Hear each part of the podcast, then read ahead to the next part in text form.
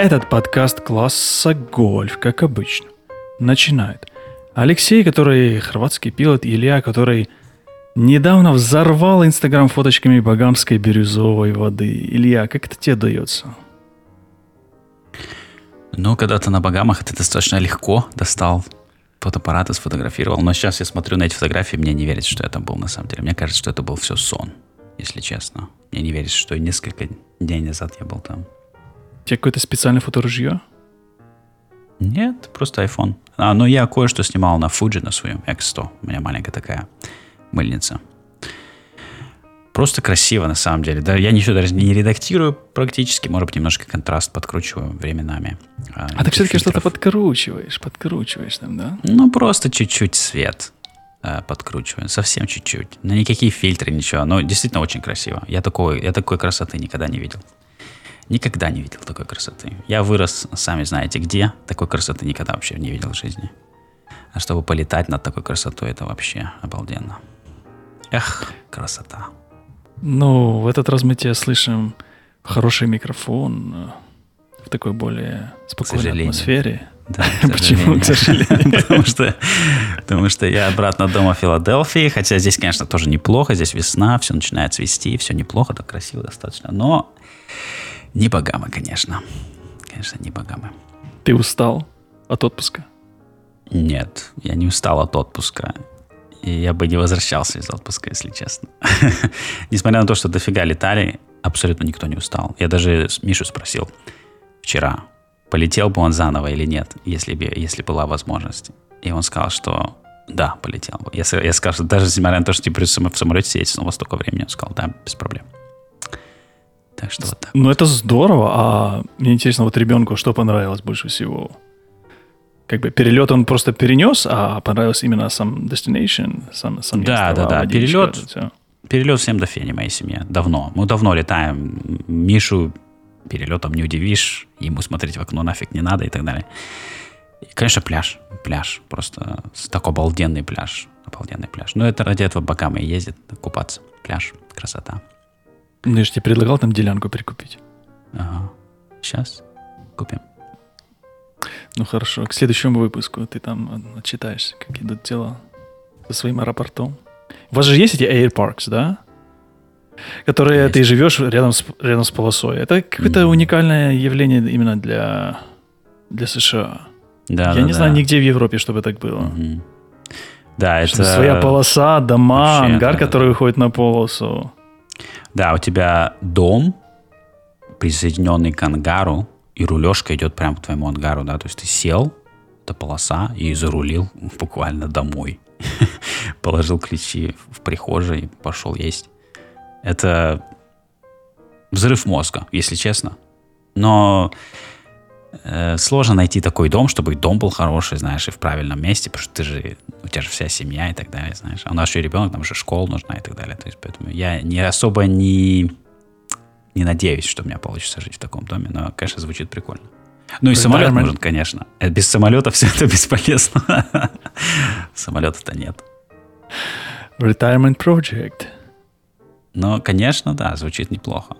И знаешь, в этом а, во Флориде есть такой парк, называется, по-моему, Джамбалей, или как-то так, где Джон Траволта живет, и там его дом. И у Джона Траволта несколько джетов, у него Boeing 707 был, четырехдвигательный, который он сажал в этом Джамбалей. То есть у него большая полоса, ILS, огни подхода, все дела. И в дополнение к этому он не, он-то не один живет в Джамбалей, там дофига еще домов, аэропарк, поэтому можно жить в, в том же аэропарке, где живет Джон Траволта, а, с огромной полосой. А при этом полоса частная, на нее никто не может садиться, кроме как а, гости и владельцы домов этого аэропарка. А, ну, это какой-то, знаешь, сложно представить, пока не побывал в том. Это интересно, потому что я недавно смотрел статистику, у вас какое-то огромное количество аэропортов, и в отличие от Европы, все ваши аэропорты, аэропорта, аэропорты, они, большинство из них, наверное, 99%, те, которые не частные, как вот этот вот Airpark, они финансируются государством. Вы же не платите сборы за взлет-посадку. Вы платите просто налоги, да? Да, большинство аэропортов муниципальные. Я, я не решусь сказать, сколько по процентам. То есть частных, публичных аэропортов тоже много. но большинство аэропортов муниципальные, потому что в Штатах э, считается, что каждый муниципалитет должен иметь аэропорт, потому что они способствуют развитию бизнеса, а, они способствуют а, упрощенной работе медицинских служб, там все эти дела, знаешь, тоже медицинский вертолет летит, ему нужно сесть, заправиться и так далее. И я, в принципе, согласен. То есть вся эта региональная маленькая авиация работает очень хорошо, потому что огромное количество аэропортов. А, очень, допустим, вот мы вот останавливались на пути из Багамов, мы останавливались обалденный аэропорт, знаешь, маленький такой региональный, маленький-маленький аэропортик, но полоса просто такой какой-то, знаешь, рифленый бетон. Э, я такого бетона никогда не, не, помню, чтобы я садился на такой бетон, потому что, знаешь, такая прям посадка. Самолет катится на большой скорости по ней, но она такая мягкая, такая, знаешь, э, как так сказать, как сковородка, знаешь, тефлоновая. Просто обалденно. И видно сразу, что мы единственные вообще были в этом аэропорту, то есть он не сильно много используется, потому что это пляжный аэропорт. Это находится возле пляжа, и этот аэропорт способствует развитию пляжной индустрии вот в этом городке. То есть все эти все аттракционы, vacation, э, отпуск и так далее. Поэтому для них имеет смысл вваливать в него деньги. Люди прилетают, отдыхают. А в Европе мы платим за каждый взлет-посадку практически. Вот такой вот коммунизм. У да, вас я там не понимаю, авиационный. Смысл. Да. Ну, я бы, если пришлось бы платить 5-10 долларов, ну, долларов, я бы платил. иногда мы платим. Кто, здесь тоже иногда кто говорит о 5-10 долларов? Да, не хочешь 30? Нет, 30 не, не хочу. Не, не Нет, не надо. Особенно, знаешь, рассказывают некоторые в Европе, там, за каждую посадку потом по 5-10. Ну, это уже перебор. Если я там тренируюсь или практикую что-нибудь, знаешь. Или заходы делаю. Представляешь, за каждый заход меня брали деньги. Если когда я заходы я практиковал. Ну, ну, люди же работают. Ты что? Ну да, в этом хорошо, что э, в Штатах все диспетчеры работают на государство, то есть наши налоги идут на их зарплаты. Э, в, в Канаде частные ATC, но там тоже не, нет же скача, они, по-моему, платят, по-моему, 70 долларов в год, как э, членство, ну, как твой фи, насколько я знаю. И на этом ты оплачиваешь полностью весь канадский ATC. Они не платят, насколько я знаю, по использованию. Ты залетел в эту зону, связался с этой тетенькой, все, теперь ты должен деньги, как в Европе, допустим. И мне такая система нравится. Я бы с удовольствием платил 70 баксов в год за ATC. Мне вообще не жалко. Абсолютно. Где-то я видел на просторах интернета пробегал э, воззвание, прибегало воззвание увеличить оплату канадским диспетчерам. И, мол, для этого нужно было там что-то то ли подписать, то ли поддержать канадским долларом. Так что не все так хорошо у вашего северного соседа с оплатой да, диспетчера. Ты знаешь, всем всегда плохо. А сколько, сколько бы кому-то не платили, всегда все равно могло бы быть лучше. В принципе, всегда. Я понимаю эту ситуацию. Э, в Америке тоже многие диспетчеры несчастливы, что они в ФАЭ, они хотели бы быть частными. Другая половина диспетчеров счастливы, что они в ФАЭ, не хотят быть частными. То есть это, я не знаю. Говоря о северном соседе, тебе туда же лететь побыстрее будет, наверное, чем на Багамы? Да, конечно. Мне до Канады лететь э, два с половиной часа, может быть, от силы. Только... Ты не, ты не планируешь там что-то разведать? Ну, это же север. Не хочу на север. Там... Я планирую. Я планирую. У тебя такая вымученная гримаса была, как будто бы не везите меня больше на север, не хочу. Север, ну не хочется вообще. Но мы съездим туда как-нибудь, конечно. Особенно мы сейчас получим, если паспорта американские, может быть, в следующем году. И тогда будет легко вообще. Нам не же визы будут. Сейчас же визы нужны на Канаду. Русские. А ради этого делать визы не хочется абсолютно. Ладно, рассказывай нам, как ты вернулся из отпуска? Да. Мы, я, мы уже поняли, что ты не хотя, не хотя вернулся из отпуска, но самолет э, не сломался да. по дороге, да. твое настроение не чувствовал, что нужно где-то остаться. Нам очень повезло, в принципе, с самолетом, и повезло очень с погодой, потому что мы и на Багамы, и из Багамов вернулись в прекрасную погоду. Нам просто невероятно повезло, потому что и день-два до нашего вылета с Багамов погода была не очень. А прямо были такие большие системы э, на, на восточном побережье, которые бы предотвратили бы наш вылет из Багамов. И на Багамах, в принципе, проблема с вылетом IFR, потому что э, вот на том острове, где мы были, нельзя получить IFR clearance на земле. Поэтому если погода полностью плохая, допустим, низкий потолок, скажем, 1000 футов, 2000 футов, то вылететь IFR невозможно. А вылететь в VFR и лететь под потолком 1000 футов, фиг знает сколько, э, тоже не очень. И радара нет э, погодного, поэтому ты даже не можешь посмотреть, что там творится. Понимаешь, ты открываешь радарную карту, написано радара нет. Нам повезло. Мы прям в наш здесь в день вылета было немножко ветрено, 20 узлов ветер, но все нормально. А, э, всю дорогу. И самолет работал прекрасно абсолютно. Ничего не сломалось. Я единственное добавил один кварт масла в него за всю погоду, за всю дорогу, что тоже прекрасно. И абсолютно все. Просто очень повезло. Я очень рад, что повезло нам. А, день вылета у нас был воскресен... прошлое воскресенье. Мы вылетали утром. А, заправились. Я подал план, решил подал, подать план IFR, потому что мы на Багамы летели в VFR, и мне не очень понравилось, что приходилось э, лавировать вокруг облаков. Но ты же летел сначала куда-то в какое-то центровое место для того, чтобы пройти Багамскую таможню? Или ты так же самое, как, как в США, просто вылетел и улетел? Э, я уже был в Тебе не нужно было выезжать из Багам? Мне нужно было поставить штампик. Я, мы не видели таможню, а FBO нам все для нас сделали. FBO просто сходили на таможню, поставили штампик, дали нам документ. Все. Мы на паспорта ничего не надо было давать им уже. А прям в аэропорту вашего вылета, там, где вы... Да, да, да. Жить. Но я, okay. я поэтому и выбрал аэропорт вылета такой на Багамах, что там есть таможня, и нам не нужно будет уже больше никуда летать дополнительно, чтобы что-то делать. Я, я специально выбрал этот аэропорт. Поэтому день вылета элементарный, буквально 15 минут. Мы приехали в аэропорт, сдали машину эту, эту арендованную, на поставили штампик, все. Машина не сломалась? Машина уже была заранее сломанная. У нее там check engine light, все горит. Я просто думаю, это, наверное, чисто островная такая фишка. А, и, и мне не понравилось лететь в VFR. Я решил в этот раз попробовать IFR. Единственное, нужно было, знаешь, понять, как это лучше всего сделать. То есть клиренс на земле не получишь, вышки нету позвонить никуда нельзя, а, поэтому вылетаешь в VFR, и нам повезло, что в этот день облака были достаточно высоко, и они были scattered, то есть у нас была куча дыр, можно было пролезть спокойно. А, поэтому вылетели в VFR, набрали 7 тысяч, а с 7 тысяч ты уже можешь говорить с Майами. И на 7 тысяч я позвонил Майами и сказал, типа, ребята, я забираю свой IFR clearance. И они меня услышали и дали мне clearance, и все, элементарно. Ты подал план IFR заранее? Угу. Это какой-то...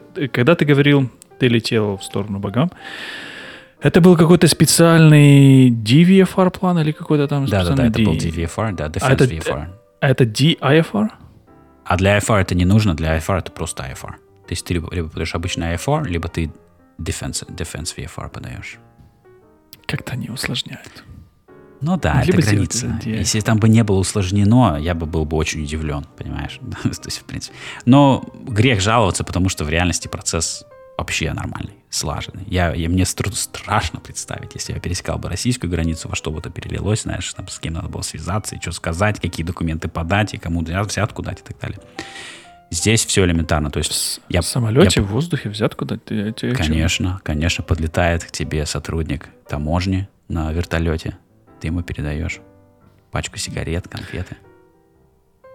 Почему-то мне вспомнился этот, этот, э, с голубым вертолетом песенка. Короче, подал план. Был, да?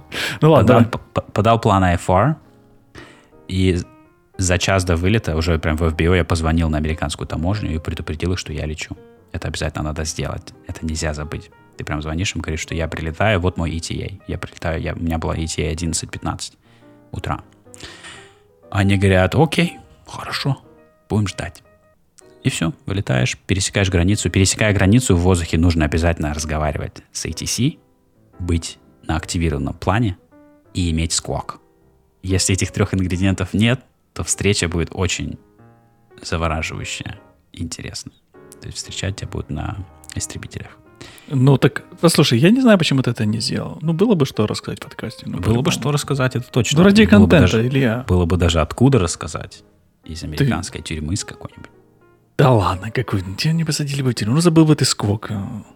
Если я пересек нелегально границу, а, насколько я знаю, ну, в тюрьму не посадили бы, скорее всего, но у них огромные штрафы у Customs and Border Protection. Буквально там 60-70 тысяч долларов или что-то такое, знаешь. Я где-то читал, я не знаю, насколько это правдиво, но ну, это же цена уникального контента, Илья. Цена уникального нет, контента нет, подкасте. CBP американские, с ними нельзя вообще шутить. Они вообще шуток не понимают. Они очень суровые ребята. А ты видел истребитель вблизи, как летит он? Да, на, обратно на пути из Пагамов. Я видел F-22 взлетали с военной базы. Три штуки. И они буквально были в двух милях от меня. А как они, как они делают, э, ну, если бы, если бы действительно ты так вот нарушил, если бы они тебе, короче, перехватили, как бы они, они же так медленно не летают, как ты. Цирус же все-таки медленный самолет. Ну да, они, они выбирают, в зависимости от того, на чем ты летишь, они могут на вертолете перехватить, допустим, Black Hawk. У CBP есть куча вертолетов, у них куча техники. И они, они привыкли перехватывать народ с этого направления, потому что везут кучу наркотиков, раньше возили 80-е, 90-е, поэтому они там затарились кучей техники. Я думаю, они что-нибудь придумали. И проверять мне это не хочется. Ну нафиг.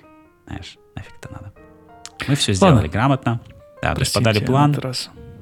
Подали манифест, опять же, я забыл сказать про манифест, тоже это онлайн-система. Я за, за день вечером подал манифест э, таможенный, сколько летит человек, когда вылетаем, от какой, из какого аэропорта и так далее. И все, знаешь, все. Просто обычный маршрут.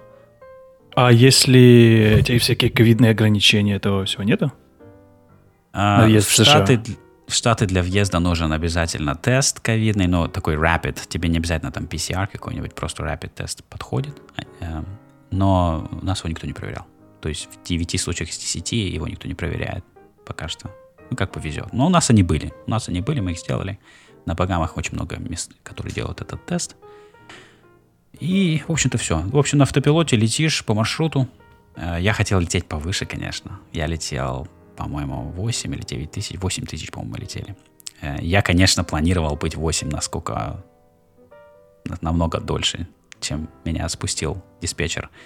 Но из-за того, что у них прибывает куча лайнеров на больших высотах в, в Майами, Форт Лодердейл, они обычно всю мелочь спускают на, на, ниж, на нижний уровень. Поэтому меня спустили на 4000, э, эм, а потом и на 3000, когда мы еще были над океаном, мы еще были еще 18 миль от берега, нас, мы уже летели 3000 футов. Пилоту стало жарко? Вообще это не понравилось вообще это не понравилось. Это вот минус IFR. То есть постоянно ты выбираешь, да. То есть IFR было удобно тем, что мы не переживали про облака, мы пролетели через несколько облаков, нам, нам без разницы. Но ты обязан лететь на их высотах. То есть тебе сказали, лети на такой высоте, ты обязан лететь на такой высоте. VFR мы полетели, нам бы пришлось обходить облака, но мы бы тогда могли лететь бы 8 тысяч, 8500, сколько угодно, 9500. А ты мог сказать, не хочу с вами больше работать, дайте мне VFR? Нет. А, ну, мог, да, мог. Но это бы не сработало в этом случае, скорее всего, потому что я мог это сделать, но, видишь, я не хотел менять свой план, потому что я же границу пересекаю, знаешь. А, то есть я этот план IFR сейчас отменю, а я не знаю, как это скажется на моем, на моем таможенном статусе. Я решил ничего не менять, решил уж фиг с ним. Потерплю чуть-чуть. Там буквально мы летели над водой низко, минут, наверное, 10, может быть, от силы. А, потерпели чуть-чуть. А куда ты летел этот раз? Так же самое, да? По тому же самому маршруту? Тот же самый аэропорт, потому что нам нужно было сдать плод в том же аэропорту. То есть это Foxtrot X-Ray Echo, Fort Lauderdale Executive Airport. Заход был прикольный, потому что я отменил IFR, когда уже был над землей. Я уже разговаривал с вышкой, и, с подходом я разговаривал. И я им сказал, типа, что он хотел меня воткнуть в линейку, там была куча самолетов, которые очередь была на посадку, он хотел меня воткнуть вместе с ними, как IFR полагается. Между, 704, сказал, между 747 и 777? Не-не-не, туда летают джеты, но маленькие джеты летают, всякие там Citation, всякая там шелупонь.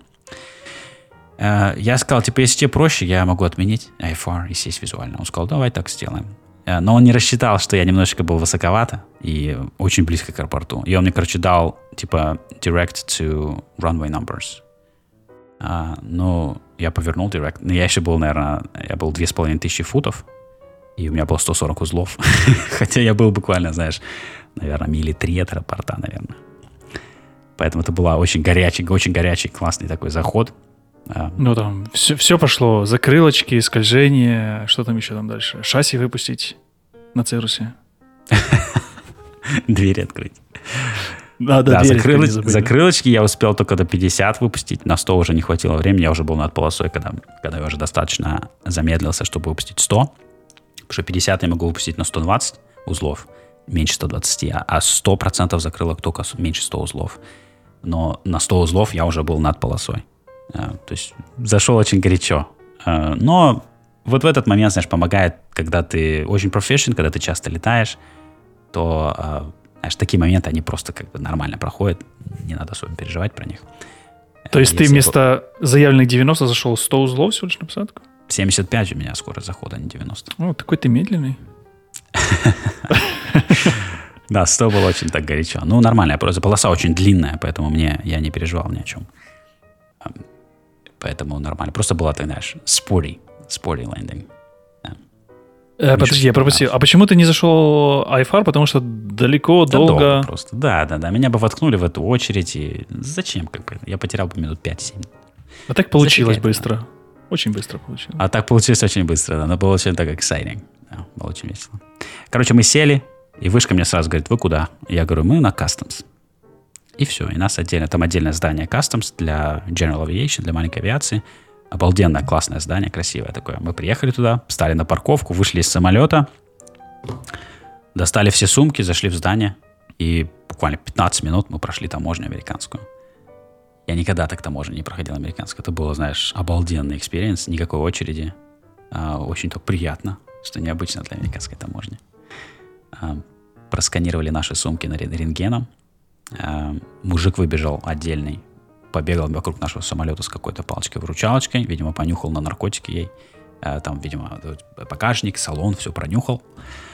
И все, и все, мы свободны были. Сколько это стоило? Этот- Не с- Амери- Америка не берет за таможню деньги. В Вам отличие вы- от э, Багамов. Багамы берут деньги за таможню.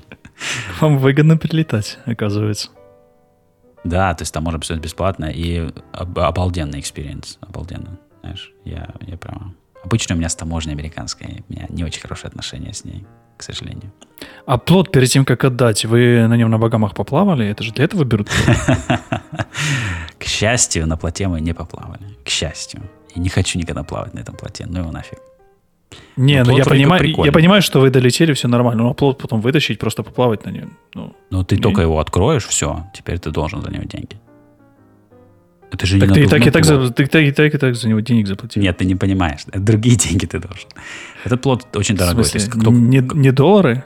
он же сертифицированный. Ты, я не знаю, ты шутишь, ты шутишь, наверное, да. Он же сертифицированный. То есть ты его открыл, ты должен его перепаковать, окей? И это очень дорого. То есть как только ты его открыл, то все. Это будет нес- несколько тысяч долларов стоить перепаковать его. Там же внутри еще спасательные средства, аптечка, вода, еда. Все это экспайрится. То есть этот плод должен перепаковываться каждые, там, по-моему, сколько-то лет. 5 лет, 10 лет.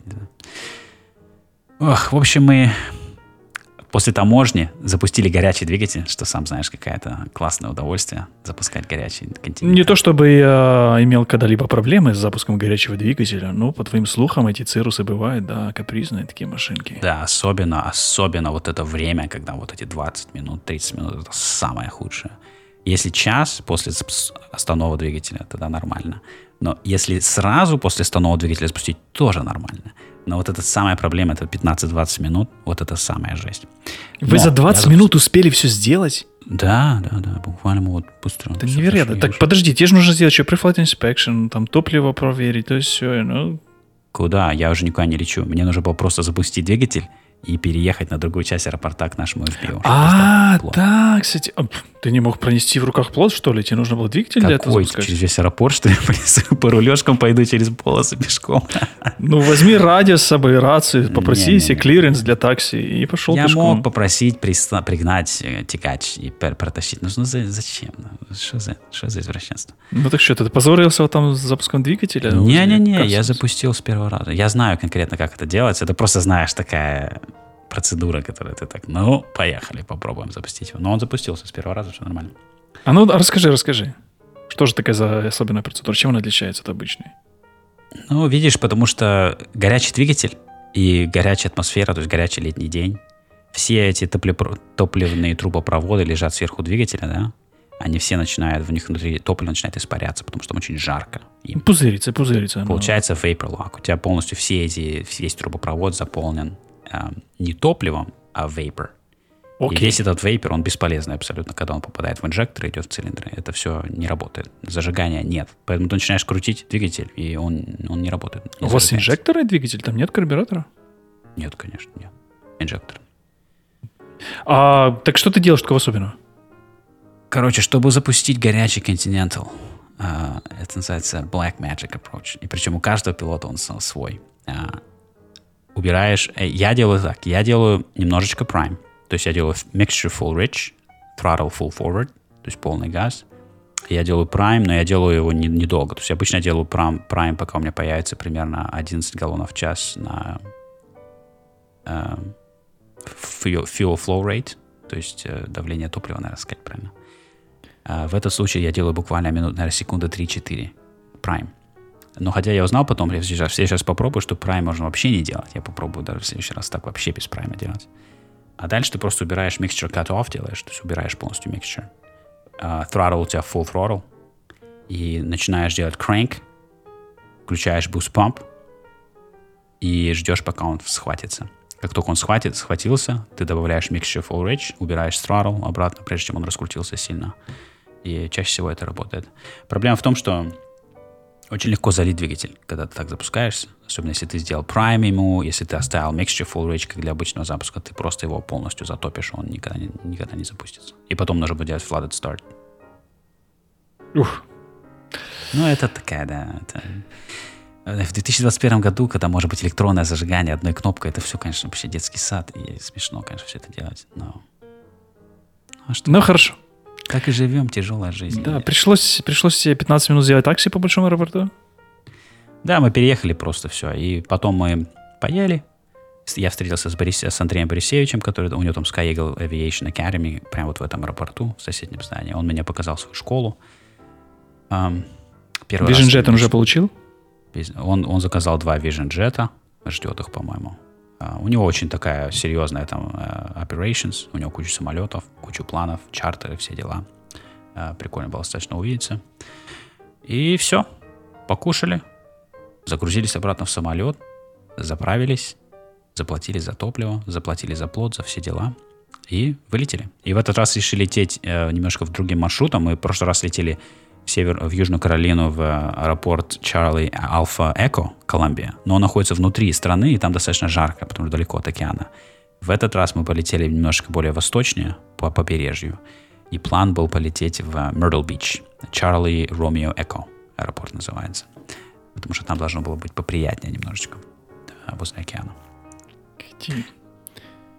Вылет из Форт Лордейл был жесть, потому что я решил пойти в банк решил, я обычно летаю IFR всегда на такие маршруты, но я так прикинул, что в этом аэропорту IFR получать клиренс на земле было бы очень долго, очень много трафика, очень много jet ов, то есть это было бы, скорее всего, я бы сидел на земле минут 30, наверное, 40, ждал бы этот клиренс, по пессимистичному, если думать. Я решил вылететь в VFR, облака были такие scattered layer, наверное, 1003 футов, может быть, чуть ну да, 1003 футов, наверное. Э, поэтому я подумал, мы нормально вылетим IFR, немножко отлетим от Форт Лоридейл. VFR, очень, имеешь в виду? Да, VFR. Немножко отлетим от Форт Лоридейл, и там уже возьмем IFR по пути. Знаешь, а может быть вообще VFR полетим, если совершенно нет облаков. Э, жесть полная. То есть трафика невероятное количество. Я думал, у нас возле Нью-Йорка много трафика, но это вообще просто невероятная жесть. Форт Лоридейл это просто... Это... Ну, погоди, это, это большой международный аэропорт. Нет, Форт Лорда, там кучу аэропортов. То есть просто их кучу. И они все в одной дырке. Они все вместе. Там Майами, там Форт... Ты все откроешь, если VFR Sectional Chart, э, там, где находится Foxtrot X-Ray Echo, там их просто море. А они все вместе. И, естественно, Майами из них самый большой. Э, и там просто огромное количество трафика. Короче, мы вылетели. На маленькой высоте трясет, мы не хотим там сильно долго торчать. Мне пришлось лететь 4 часа, и сейчас всех растрясет, это будет неприятно всем. Э, я понял, что через эти облака я не, наш, не, не вижу нормальной дырки, чтобы пройти через них. Э, поэтому я говорю диспетчеру сразу, мне нужно... Дай мне клиренс, чтобы я прошел через облака, и я выйду on top и буду лететь в VFR on top. Как это? Как это? Как это? То есть ты, ты вылетел в VFR, а потом ты говоришь, а я хочу вот IFR, но вот здесь вот буквально мне это облако да. пролететь. Да, да, да. Ты можешь. И так можно? Угу. Но это ты, он тебе дает IFR clearance чисто вот на небольшой промежуток времени, чтобы ты пере, пере, про, прошел через обла- облачность. Я вылетел сверху, а сверху там красота абсолютно. И можешь спокойно лететь. Нормально. А если у меня нету IFR рейтинга, могу это сделать? Нет, ты не можешь это сделать. А если я так сделаю? Ну, Э, в 9 случаях из 10 никто не узнает никогда, что у тебя не было IFR. Но ты будешь нарушать законодательство США, поэтому федеральное. Поэтому придет в, в один момент кто-нибудь насучит тебе по шапке и заберет у тебя сертификат пилота. Не то чтобы я когда-либо собирался это делать, но это для записи. Ну да. Я так не делаю. Просто хотелось узнать. Это, это, это как раз тот момент, когда очень помогает инструмент рейтинг. Очень помогает. Без, без инструмент рейтинг все вот эти полеты были бы намного сложнее, потому что инструмент рейтинг ты подал, ты включил автопилот, и ты летишь, и тебе пофиг. Проблема в том, что мы начали, мы прошли через облачность. Он мне дал, по-моему, набор, он мне дал, по-моему, набор 7 тысяч. Я набрал 7 тысяч, я понял, что мы в облаках. Мы не вышли, ну, не вышли наверх. Я ему говорю, а можно 9? А он сказал, типа, не, 9 не могу. Это уже там другое пространство, короче. А, и нам пришлось переиграть тут же. Он сказал, типа, давай мы тебе, я передам тебе на центр, и ты возьмешь свой старый IFR-план. Ну, у меня был IFR-план, я просто не активировал его, я решил вылетать в VFR.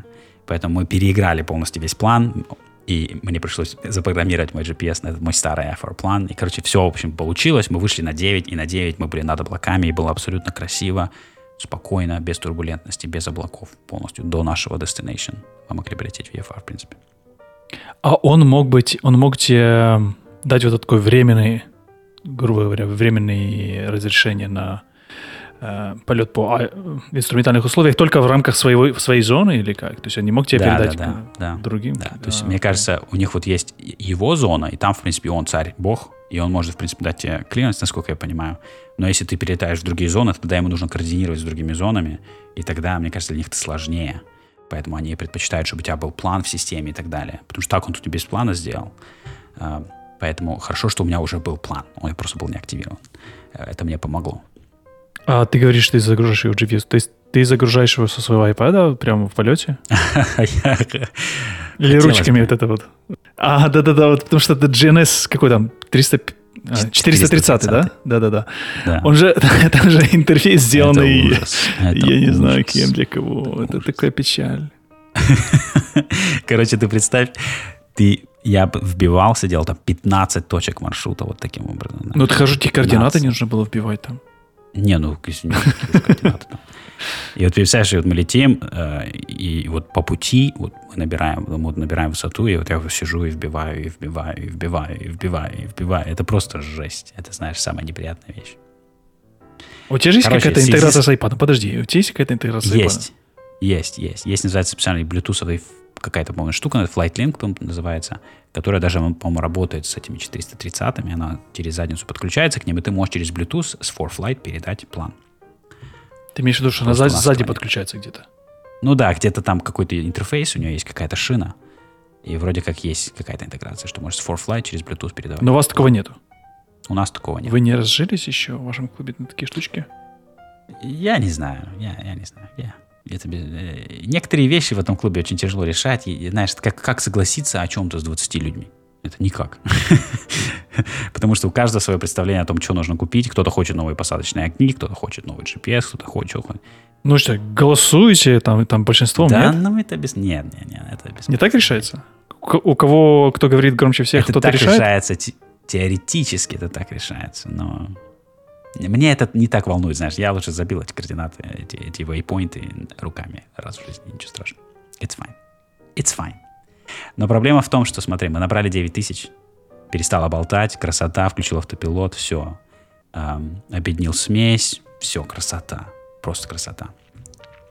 Через час мы подлетаем к месту, где находится этот Kennedy Space Center, где это Space Shuttle Facility, все дела. Я хотел сделать проход, но понял, что я не буду его делать. Ты, что... ты, подожди, подожди, стоп, стоп, стоп, стоп. То есть ты сейчас снова начинаешь оправдываться. И давай, давай, давай вспомним. Два подкаста назад ты обещал сделать проход над полосой туда и над полосой в обратном направлении, когда будешь лететь. А туда, туда хорошо, мы тебя простили, потому что ты был уставший, окей. Да, а здесь что? А, инструментальному пилоту здесь... помешали облака? Да нет, дело не в облаках, дело в том, что мне бы пришлось, а, уйти с моего IFR плана, скорее всего, потому что IFR мне бы, не, не, мне пришлось, наверное, отменить мой IFR, переключиться на VFR, сделать проход, потом вернуться, либо продолжить VFR, либо взять новый IFR, что все это огромный геморрой. И Б, мне пришлось бы снизиться с 9 тысяч на 1000, потом заново набрать эти 9 тысяч или сколько мы там хотели, чтобы у нас по облакам было. игра не стоила свеч, потому что у нас было впереди еще лететь три часа, и со мной была вся семья. Я решил, фиг с ним, э, как-нибудь в следующий раз. Э, просто был неподходящий момент. Если бы не было, может быть, всего семейства со мной, я еще, видишь, переживаю, летаю с людьми, я хочу, чтобы им всем все понравилось. Потому что если им не понравится со мной летать на дальняк, они со мной на дальняк больше летать не будут. Понимаешь? Поэтому для меня комфорт моих пассажиров вообще на самом первом месте. Все остальное на последнем месте. Комфорт, безопасность. Поэтому в следующий разочек мы слетаем над Space Shuttle Facility. Ну давай, в следующий раз на Багамы полетишь, ты же уже как-то планируй там, я не знаю. Просто реально было Сколько, сколько можно ждать, Илья? Я уже заждался. Был, я просто, знаешь, замучился с этим departure, со всеми этими переключениями VFR, AFR, с этими, с этими планами. Только все устаканилось, знаешь, и заново все перекона, переконопатить просто не хотелось. Ты говорил, что по пути туда ты как-то ничего не делал, а здесь ты уже говоришь, что поработал хорошо? Здесь пришло поработать, да, пришлось поработать, вылетая из Форт Лоренейл. Потому что просто busy, просто busy, просто busy. И вот это, знаешь, э, низкая облачность, э, мы застряли, по-моему, тысячи на две с половиной футов под облачностью. Пока мы не смогли придумать какой-то вариант, как мы можем пройти через эту облачность. И 2500 — это жарко, потому что это Флорида, и болтает, потому что ты прямо под, под кюмулусами находишься. И это неприятно для всех. Поэтому мне нужно было решить этот, этот вопрос. И я решил его, все получилось нормально. Ну, в общем, как-то так. Ладно, как так. ладно. Три часа впереди. Да, три часа. Три часа, то есть мы летели с Пегама в два с половиной часа, потом летели четыре часа до Мyrtle Бич, приземлились в Myrtle Beach. А, абсолютно прекрасная погода, ни турбулентности, ни облачности, ни осадков, ничего абсолютно нет. Приземлились где-то, наверное, в 6, в 6 вечера, а, зарулили на стояночку. Вообще абсолютно никого в аэропорту нет, никаких других портов нет. Смотри, И... этот аэропорт называется, ты говоришь его Myrtle Beach. У меня в Farflight он подписан как Grand, Sta- Grand Strand. Да, это Grand Strand Airport, да. Но это находится, он находится в North Myrtle Beach, да. А, то есть ты, ты его называешь по имени какого-то там села, который рядом? Ну, это город, то есть это, это Myrtle Beach, это туда, куда мы летели. Grand а, Strand okay. Airport, это название аэропорта. Там еще пониже Чарли аэропорт, который называется Myrtle Beach, по-моему, называется. Я решил лететь в этот поменьше. Мне поменьше аэропорты больше нравятся, на самом деле, чем, чем побольше, если честно. Ну, у тебя же самолет небольшой. Мне раньше нравилось летать в большие аэропорты, знаешь, был такой прикольный респект. Типа, как на Airbus прилетел большой аэропорт, знаешь, так классно. Теперь понимаешь, это, ну нафиг, это просто эти кучу полос, кучу рулежа, кучу самолетов, нафиг это надо. Рулить нафиг потом 15 это. минут после, после посадки? Да, рулить там 15 э, минут, тут еще нормально. Э, я был в э, Вашингтон, Даллас аэропорт, я рулил, по-моему, там минут 30-40. Я как-то взлетал, не то чтобы я сам взлетал, я просто пассажиром взлетал, из аэропорта Симферополь. Я там, мне кажется, успел уснуть, поспать, проснуться, но мы еще не взлетели. Да, ничего приятного нет. В больших аэропортах, тем более эти большие джеты, они могут спокойно тебя сдуть, знаешь, потому что они тебя не видят вообще снизу, там где-то ползаешь под ногами у них. Они могут спокойно чуть-чуть дать газку на развороте, там, на рулежке на какой-нибудь, спокойно могут тебя сдуть, без проблем. Поэтому там надо, знаешь, так в оба глаза, такой defensive, defensive taxing, когда ты должен прям вот реально смотреть, кто бы тебя не сдул этими огромными турб, турбовентиляторами, двигателями. Поэтому, ну и нафиг. И очень busy. Очень много IFR departures, IFR arrivals. Uh, мы в этот Grand Strand прилетели, просто, знаешь, лепота. Один чувак на вышке сидит, никого нет просто, знаешь, зашел. Мне дали клиренс на посадку, я еще на down, я еще до down а не долетел, мне уже дали клиренс на посадку. Поэтому это классно. Мне также нравится Взяли летать в пустые, красивые, большие аэропорты. Да, это просто, просто хорошо. Никаких задержек, ничего нет. Прекрасно.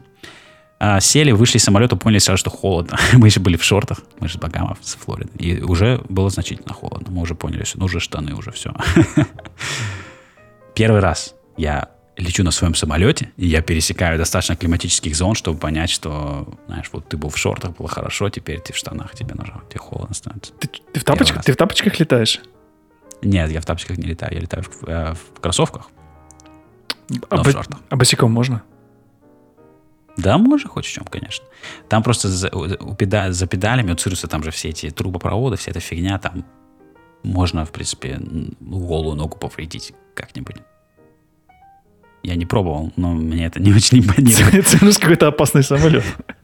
Не, ну просто все самолеты, там, все, там они же не делают, не закрывают это интерьерными панелями, все эти педальные механизмы, там все эти цилиндры и так далее, все это должно быть на виду. Поэтому, ну, в общем, в общем, взяли такси, поехали в отель, сходили покушать, поспали, приняли душ, знаешь, спали хорошо, вообще прекрасно. Мы решили сделать перерыв, уже было 6 вечера. В принципе, в принципе, мы могли долететь до Филадельфии вот в этот же день. Нам до Филадельфии лететь 4 часа, мы сели в 6, мы могли перекусить, заправиться, вылететь, скажем, в 7, и могли бы прилететь. В ночь, к полуночи прилететь. Да, да. Но погода была, самолет был. Но я решил не жестить, знаешь, не жестить не для себя, потому что мне тогда уже лететь э, сколько?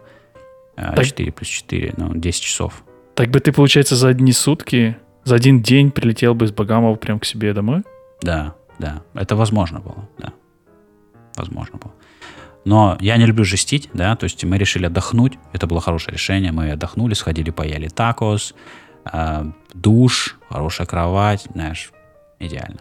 Э, и для меня, и для всей семьи, чтобы было, опять же, всем должно все понравиться. Потому что иначе в следующий раз, когда я буду пытаться уговорить их полететь куда-нибудь еще на самолете, мне нужно, чтобы у них были хорошие впечатления. Сложно было подняться утром?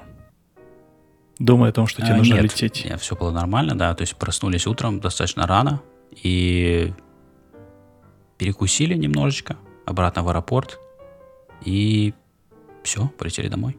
И опять погода была отличная, нам очень повезло в этом плане снова. А, и вообще просто элементарный полет. То есть 4 часа домой. Было, даже 3.30 было по плану, но у нас был встречный ветер. Единственная такая вещь, которая немножко испортила нам. А, с чем не очень повезло, это 30 узлов встречный ветер по дороге домой был. Уже ближе к Филадельфии. Но у вас все. хотя бы Филадельфия не встретилась снегом? Нет, нет. Погода была хорошая, было немножко прохладно, было, э, было нормально, по-моему, 17 градусов примерно Цельсия. И единственное было, последние 20 минут было ветрено и была болтанка буквально впервые за, вот, за всю поездку у нас была такая достаточно серьезная болтанка. И 25 минут нас потрясло, что Миша даже по сказал, что его немножечко как бы растрясло. Поэтому если бы нас так трясло, скажем, там 4 часа подряд где-нибудь, то это было бы, это было бы жесть. Но нам повезло. Тебе сложно было бы потом кого-то уговорить на дальняк снова слетать. Ну, я думаю, получилось бы, но это было бы явно неприятно, знаешь. Никто не хочет э, болтаться в этом самолете там 4 часа, знаешь, в турбулентности. Э, У тебя есть какие-то мы... градации турбулентности? Ну вот, например, ну, так потрясло это как? Это как э, разлилось бы кофе, если бы ты пил? Нет, нет, это фигня. Это вообще не считается. Когда, я не знаю, как описать, как описать турбулентность. Когда ты не можешь пальцем попасть, например, на, на тачскрин на iPad. Ну, да, это уже да. Да, да, да. То есть, то есть не до того, когда ты бьешься головой о потолок, но уже когда тебе сложно нажимать кнопки, да. То есть это, это moderate, считай, в моих глазах это moderate турбулентность. Когда уже неприятно. Да, когда ты сидишь, тебе уже неприятно. Крыло уже, ты видишь крыло, знаешь, описывает такие овалы, знаешь. Э, это уже нафиг надо. Это уже некомфортно всем. То есть я могу ее терпеть достаточно долго, но мои пассажиры нет. И вот турбулентность, которую ты описываешь, это был какой уровень? Это был ниже moderate? Мне кажется, это Маргарет. О, то есть даже так В, мои, в моих глазах это Маргарет. Окей. Okay. Но я, я не знаю. Я, я редко летаю в турбулентности, знаешь. Я стараюсь сюда не залетать лишний раз. вот такая легкая турбулентность для меня, это как бы... Мы уже привыкли к ней, поэтому... Ну, мы в смысле пилоты. В общем, а, вот и все. Сажали. Ветрено было, да, то есть был боковой ветер у нас 12-22 э, порывистый. Э, приземлились в Девилстауне, и все. На этом наша поездка закончилась. Э, в целом получилось супер круто, супер обалденно. И ты хочешь сказать, что ты не устал, в конце концов? Э, я устал, но не сильно. Я не, не скажу, что я э, выдохся, знаешь, или там, знаешь, была жесть. Потому что, опять же, мы сделали остановку, правильно? Если бы мы не сделали остановку, это была бы жесть. И по дороге по дороге на Багамы, когда мы летели 4 плюс 4, 8 часов, тогда я устал достаточно сильно. Это было просто, это было, устал, моя задница устала. То есть просто сидеть 8 часов в этом кресле, это было тяжело. У Цируса нету массажных кресел? Нету. И кресла достаточно. У нас уже э, недостаточно уже промятый. Там уже, наверное, поменять стоит поролон в этих наших креслах. Но ведь никто не согласится 20 человек уговорить. Самолету нашему 14 лет, поэтому кресла никогда не менялись. Да, то есть э, именно было тяжело. Усталость заключается просто, что ты устаешь сидеть на одном месте и ничего не делать. Знаешь, в этом вся усталость. Потому что особо э, не было жести какой-то, знаешь, там делать заход, там такой тяжелый, сложный заход до минимумов, там в осадках, в турбулентности, еще что-нибудь, когда тебе приходится работать сильно. Ничего такого не было. Просто сидишь, как бобер. Повторил бы еще раз. Конечно, сто процентов. Я уже через три дня был готов заново лететь по этому маршруту. Без проблем. Наверное... Без проблем. Э, насколько классно слетал, насколько классно слетал, можно вот этой фразой оценить. Через сколько дней бы повторил? Если бы повторил его да. через недельку, это одно. Если бы через три дня, ну, другое. Конечно. Но видишь, нам очень повезло. То есть я не ожидаю, что если мы полетим еще раз куда-то на дальняк, нам так повезет. И в этом плане, знаешь, даже, наверное, будет тяжело, потому что, скорее всего, нам так больше никогда не повезет. Скорее всего, придется. Мы даже ни разу не отложили вылет из-за погоды. Вот в течение всего путешествия ни разу даже на час не отложили вылет по погоде. Или по другим вещам. Мы вылетели ровно во столько, во сколько планировали. Вот заранее, во все дни. Что, ну, это взрыв мозга, чтобы так получилось. А вот когда вы летали в прошлый раз э, где-то там на юга, в Флориду куда-то вы летали, на, да. на Цирсе. А тогда как с погодой было? Так же самое все, все окей? Тогда с погодой было хуже. И мы даже поменяли наше назначение. Потому что мы летели в один город, потом переиграли, полетели в другой, потому что погода была плохая. Но тогда у нас не было плана лететь куда-то конкретное место. Мы просто хотели прийти, полететь в Новый Орлеан, но у нас не было никаких резерваций, у нас не было ничего там. Мы поэтому спокойно поменяли, полетели в другое место, нам было, в принципе, по барабану. Мы просто летели на юг на самолете, у нас была полная свобода. Мы специально сделали так, что никаких резерваций, никаких планов. Просто наш самолет и направление. И в этом, в этом плане это было легко. Все переиграть, все поменять. Но здесь, видишь, уже был vacation, уже был, у нас был уже Airbnb зарезервированы, все дела, поэтому high risk, high reward – и у нас все получилось, что получился high reward.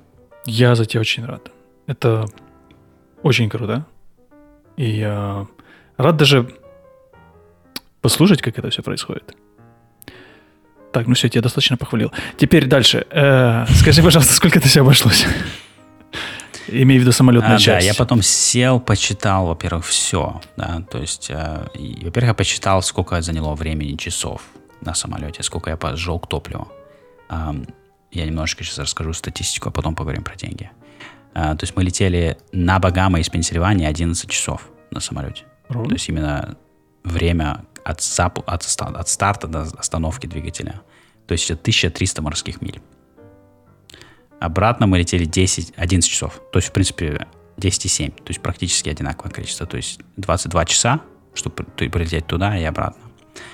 И там мы полетели, полетали два часа между островами немножечко чуть-чуть. А, то есть в сумме мы налетали 2800 морских миль или 5100 километров. в сумме пролетели. Вау. Или 24 часа. То, наверное, Атлантику можно было перелететь, да? А я не знаю, если честно, сколько Атлантика. Ну, окей. Ну, я, ну куда-то, ну, да, куда-то выдалить да. бы точно можно было бы в Атлантике. О, сто процентов, да. То есть это дофига. И мы сожгли 180 галлонов топлива, то есть 680 литров топлива. Сколько вы свинца выбросили в атмосферу, ты не читал? Нет, про это мы говорить не будем. Да, да, пошли дальше, окей, хорошо. А, я посчитал, то есть наш весь бюджет, у нас был весь бюджет рассчитан. Я, мы считали бюджет еще до поездки, и в принципе у нас все получилось, как мы планировали. А, я потратил на самолет 3800 долларов. То есть это, это включает в себя топливо, включает в себя все на свете. То есть все, что связано с самолетом. Это, сколько, ты сказал всего? 22, 24 часа вы налетали? 24 часа. Но это включает в себя 500 баксов аренда э, плота, PLB и жилетов. То есть это именно... Я включаю это в самолетную стоимость. Ну да, да, да. Э, но да, то есть э, а, в целом... А сборы какие-то там, то все, мелочь какая-то, да? Да, то есть FBO сборы с меня взяли за всю поездку, я останавливался в нескольких FBO, меня взяли 15 долларов. 15 вот. долларов? За На такой пока, перелет. 15 да. долларов сборов за такой пер- перелет. Это, да. это торжество какой-то авиационной вольницы. Потому что FBO американские снимают с тебя fee, если ты покупаешь топливо. Потому что они не хотят наказывать тебя fee, если ты приземлился у них купить топливо. Это не имеет смысла, правильно? Э, если, если ты хочешь топливо, ты смотришь FBO, хочешь сесть, но они тебе дадут fee, ты скажешь, я не буду вас садиться, я сяду в другое место. Поэтому, если ты покупаешь топливо, fee снимается. 15 э, долларов я заплатил на Багамах. На Багамах у них там какой-то handling fee, когда ты один раз ты прилетаешь, ты один раз его платишь, и все. Европейские аэропорты с тобой не согласны, потому что есть фи и есть топливо. Ну, это вещь, это уже, понимаешь, как статус-кво. То есть, когда они все вместе это делают, тогда у тебя выбора нет. А, а в Штатах очень большой выбор в био, огромный. То есть, вот даже если я лечу в Мирл Бич, у меня есть выбор там 4 аэропорта. Знаешь, и они все пытаются между собой эм, соревноваться. И даже в каждом аэропорту может быть там по два FBO, которые тоже между собой соревнуются. Это открытый рынок. Знаешь, открытый рынок, как всегда, решает. Все, все стоимость устаканивается. Если посмотреть по стоимости еще глубже, то если взять именно чисто стоимость моего самолета, которая включается топливо, и взять только мой полет от Багамов и, точнее, до Багамов и обратно, не включая мои полеты там, то это получается 3000 баксов. То есть 3000 баксов это что я заплатил, чтобы прилететь туда и обратно. На троих, что туда-обратно? Да, это отлично. Sounds потому что, да, потому что на троих это тысячу на человека мы бы не смогли купить авиа, авиабилеты коммерческие лететь на Багамы за эту стоимость, потому что мы бы до Форт Лордейл долетели бы дешево из Филадельфии, а вот из Форт Лордейл полеты на Багамы, особенно на, на тот остров, куда мы летели, только маленькая авиация, и они все очень дорогие. Поэтому, скорее всего, мы сэкономили денег, полетели, полетев на самолете. Что как бы греет кошелек и душу. Да, это точно. Это точно. Да. И и нельзя забывать, конечно, комфорт. Да? То есть, скажем, все-таки свой самолет, хотя получается дольше, естественно, лететь, но никого другого в самолете нет, других людей нет. И с ковидом, и, в принципе, с комфортом. Это очень классно. Сидишь просто, знаешь, как напоминает купе поезда. Когда чисто маленькая такая комнатка, вы все вместе сидите, тусите там. 3, 4, Я хочу сказать, что полезно, хорошо, когда в семье есть э, авиатор. Это просто удобно ну, иногда.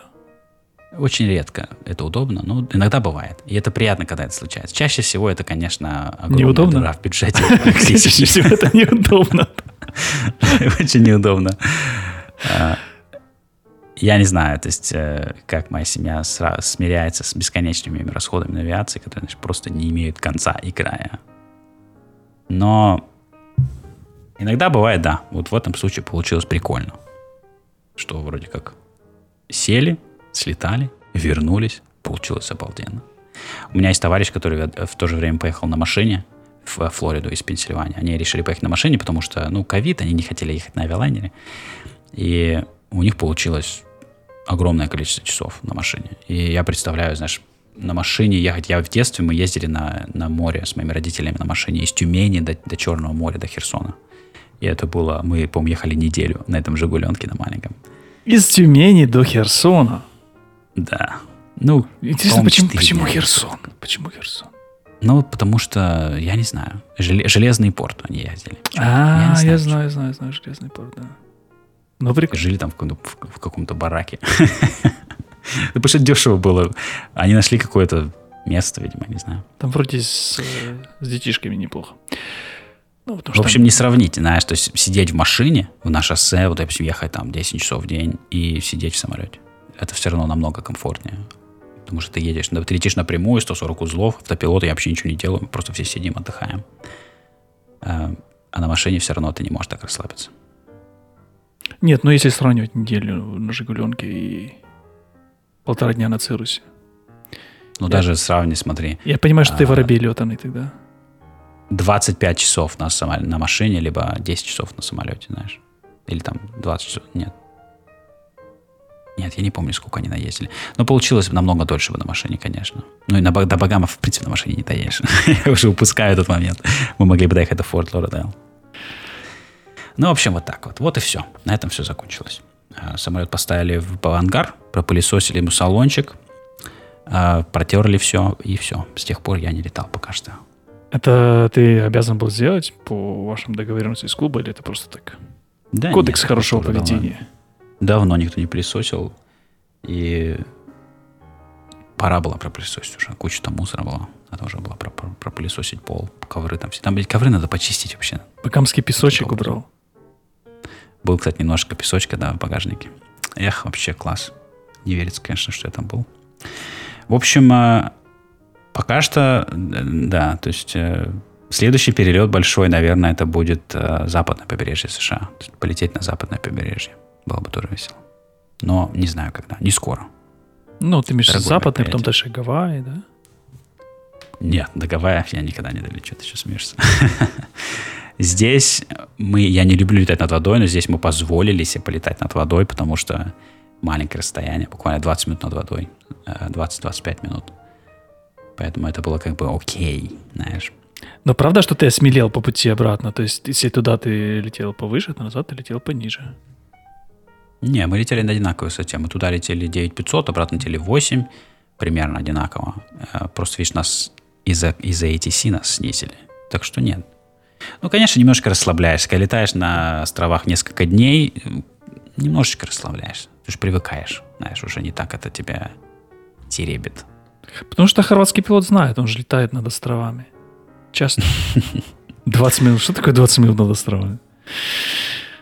Но, знаешь, единственное, вот сами Багамы очень мелкая вода, и ты смотришь, она тебя успокаивает, потому что ты видишь дно, ты видишь вот песочек, то есть ты понимаешь, что ты сейчас вот здесь плюхнешься здесь, ну, ты не утонешь. Ну, реально, там, без вариантов.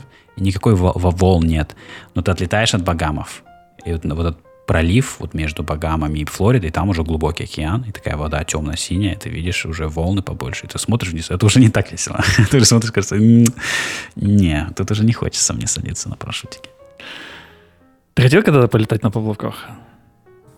Конечно. Самолет с поплавками. С удовольствием. Но там, там они не летают, да, на поплавках? Там нет смысла. Я что-то не видел. Вроде как должны. Имеет смысл на них там летать. Но я что-то не видел вообще никого на поплавках.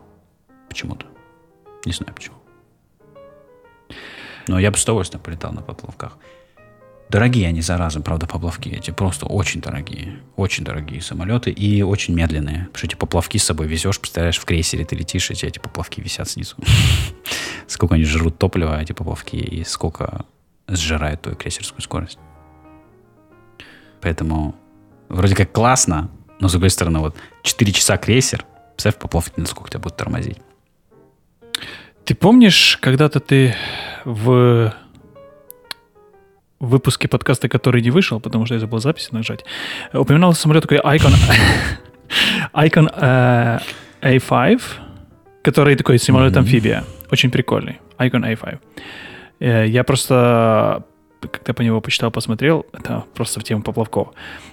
Uh, у него же как бы нету как таковых поплавков, у него немножко mm-hmm. другая схема сделана. Как бы, как... Это seaplane называется как бы. Да, seaplane такой... versus floatplane. А, вот какая разница. Mm-hmm. Да, то есть у него нет поплавков, да, но в то же время он может садиться на воду, потому что он сделан как лодочка, и у него есть шасси в том числе. Да, колесики. Да. И меня удивило, я смотрел какое-то видео, там можно людей, знаешь, как... Ну, во-первых, у него классная кабина сделана, такая, такая автомобильная такая Cirrus стайл, скажем так, да, и можно так э, локоть высунуть, такой боковые эти окошки у него можно mm-hmm. снять, и можно так да, локоть, можно снять л- локоть да. высунуть, прям как, как, как в автомобиле, так, прям на воду он садится с открытыми окнами боковыми, mm-hmm. что меня, ну, немножко восхитило. Очень здорово. Потому что этот самолет из разряда, они его делали из разряда sports equipment. Это как джетский. Это, это не самолет. Это они его делали с философией, что это для это джет-ски для богатых людей, которые хотят на вокруг вокруг озера полетать на самолетике. Поэтому он в принципе вообще не, не они не фокусируют его на пилотов, потому что всем пилотам он не нравится. Там даже приборы, там даже альтиметр и указатель скорости, все, оно не пилотское. То есть ты посмотришь, тебе даже непонятно, что это вообще. Да, выглядит оно очень автомобильно. Да, да. Они специально это сделали, потому что они, они выбрали маркет такой. Это люди, которые покупают себе лодки, джет-ски, именно как вот Sports Equipment. А, поэтому они сделали вот Icon для этого.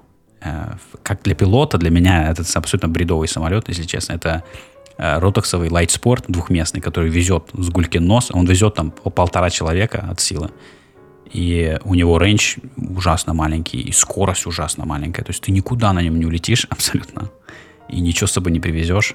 Знаешь, ты можешь взять с собой там пол жены, может быть, э, не знаю, э, и стоит 400 тысяч долларов.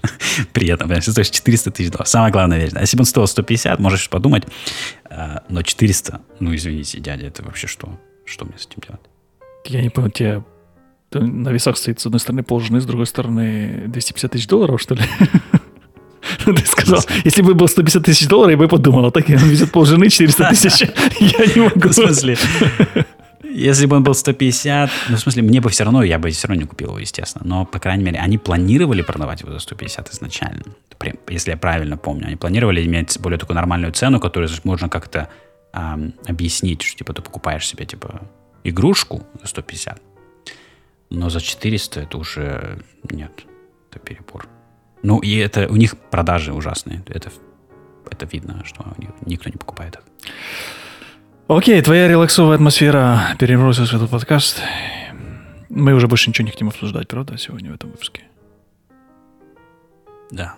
Никаких хардовых тем. Сколько можно? Ну да, будем дальше рассказывать про всякие хардовые темы. А, я буду сейчас... Я написал смс своему экзаменатору по поводу Double I. Попробую записаться на май. На Double I, на свой Просто пока я не запишусь, я ничего не буду делать, мне кажется. Поэтому я запишусь на чек-райд и буду доводить до кондиции себя.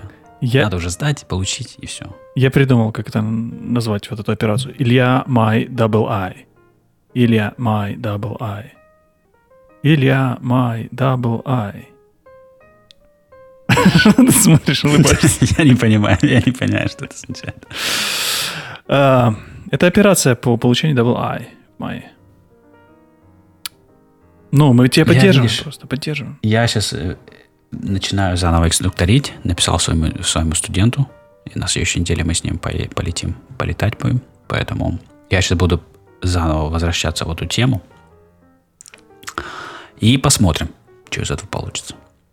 Ну, держи нас в курсе. Да, это второй сезон мой, я начал инструкторить прошлым летом, считай, да, то есть поэтому посмотрим. Посмотрим, что из этого выйдет. Окей-док. Э, ну что, закругляем? Давай. Хорошо. Напомню, что это был какой-то 30, какой-то, наверное, 6 36 выпуск подкаста класса «Гольф». У нас есть там, что ну так как обычно, ссылочка на чатик. Туда заходите, говорите, что вам нравится, не нравится. Пишите комментарии. Валите Илью. И... Что, до слушания, да? Как мы обычно прощались? Я уже забыл. Да, до скорых встреч. Приходите к нам еще.